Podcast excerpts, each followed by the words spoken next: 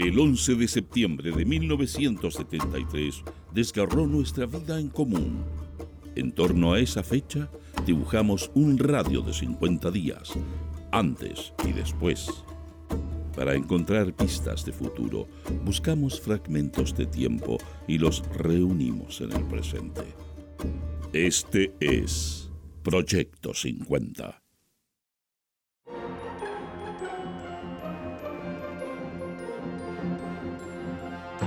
Buenos días.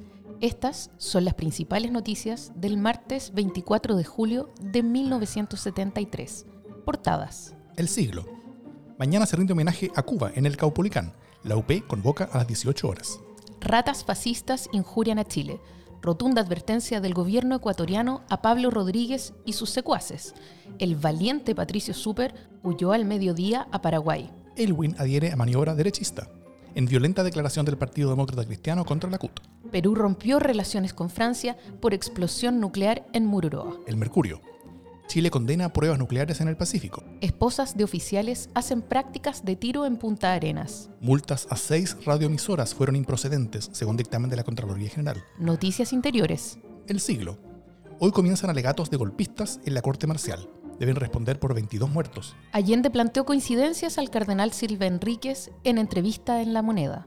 De hecho, para 130.000 chilenos entregará este año el SINAP. El Mercurio.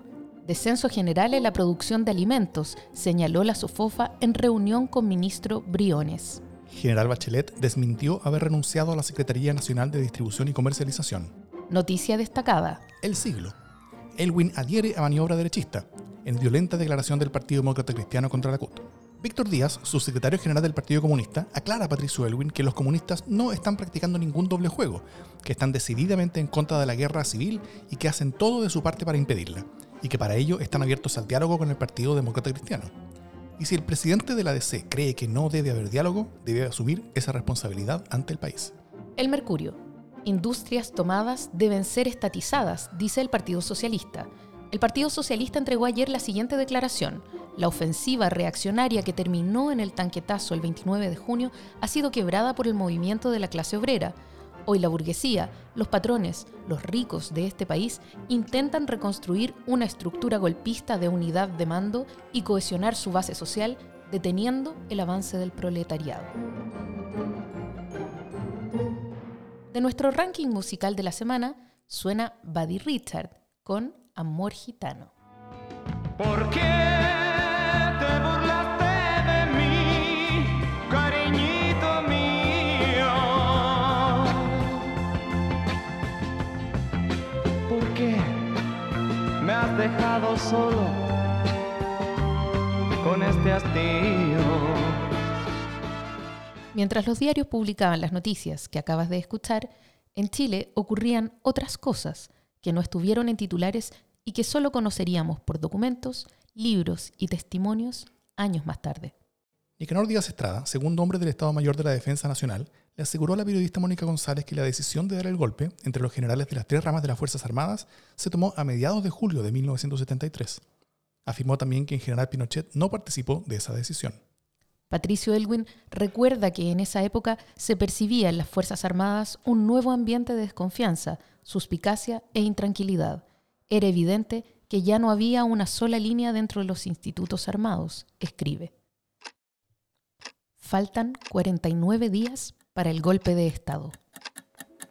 Solo me cabe decirle a los trabajadores, yo no voy a renunciar. Se mantiene la presidencia federal del país.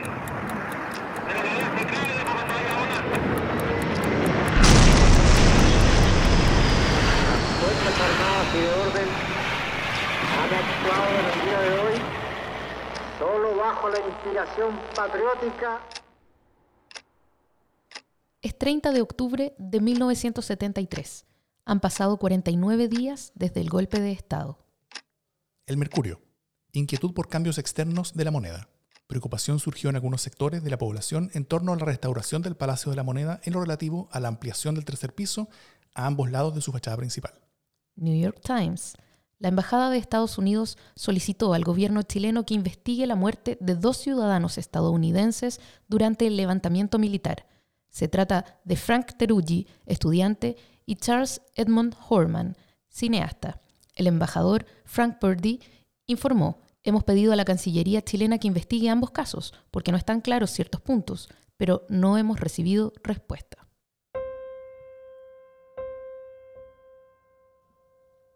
En este día sabemos que fueron asesinados Rodolfo Fuensalida Fernández, 43 años, piloto civil, socialista, en Guara.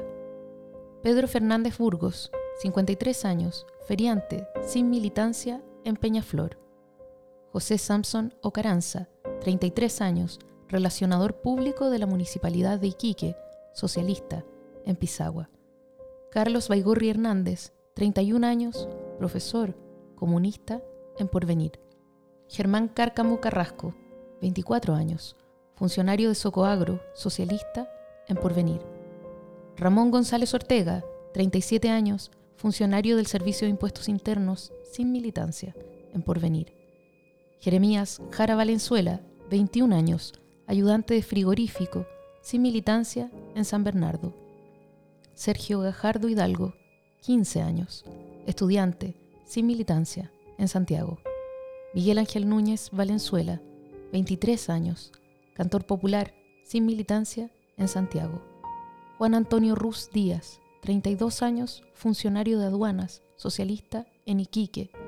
Freddy Taberna Gallegos, 30 años, geógrafo, director de Orplan, socialista, en Iquique. También en ese día detuvieron a Saturnino Riquelme Venegas, 30 años, carpintero, socialista, en Chillán. Sigue desaparecido.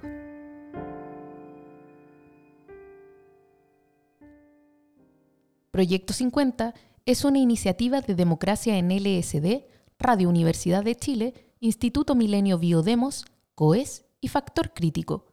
Escucha Proyecto 50 diariamente en tus plataformas favoritas de podcast y en Radio Universidad de Chile.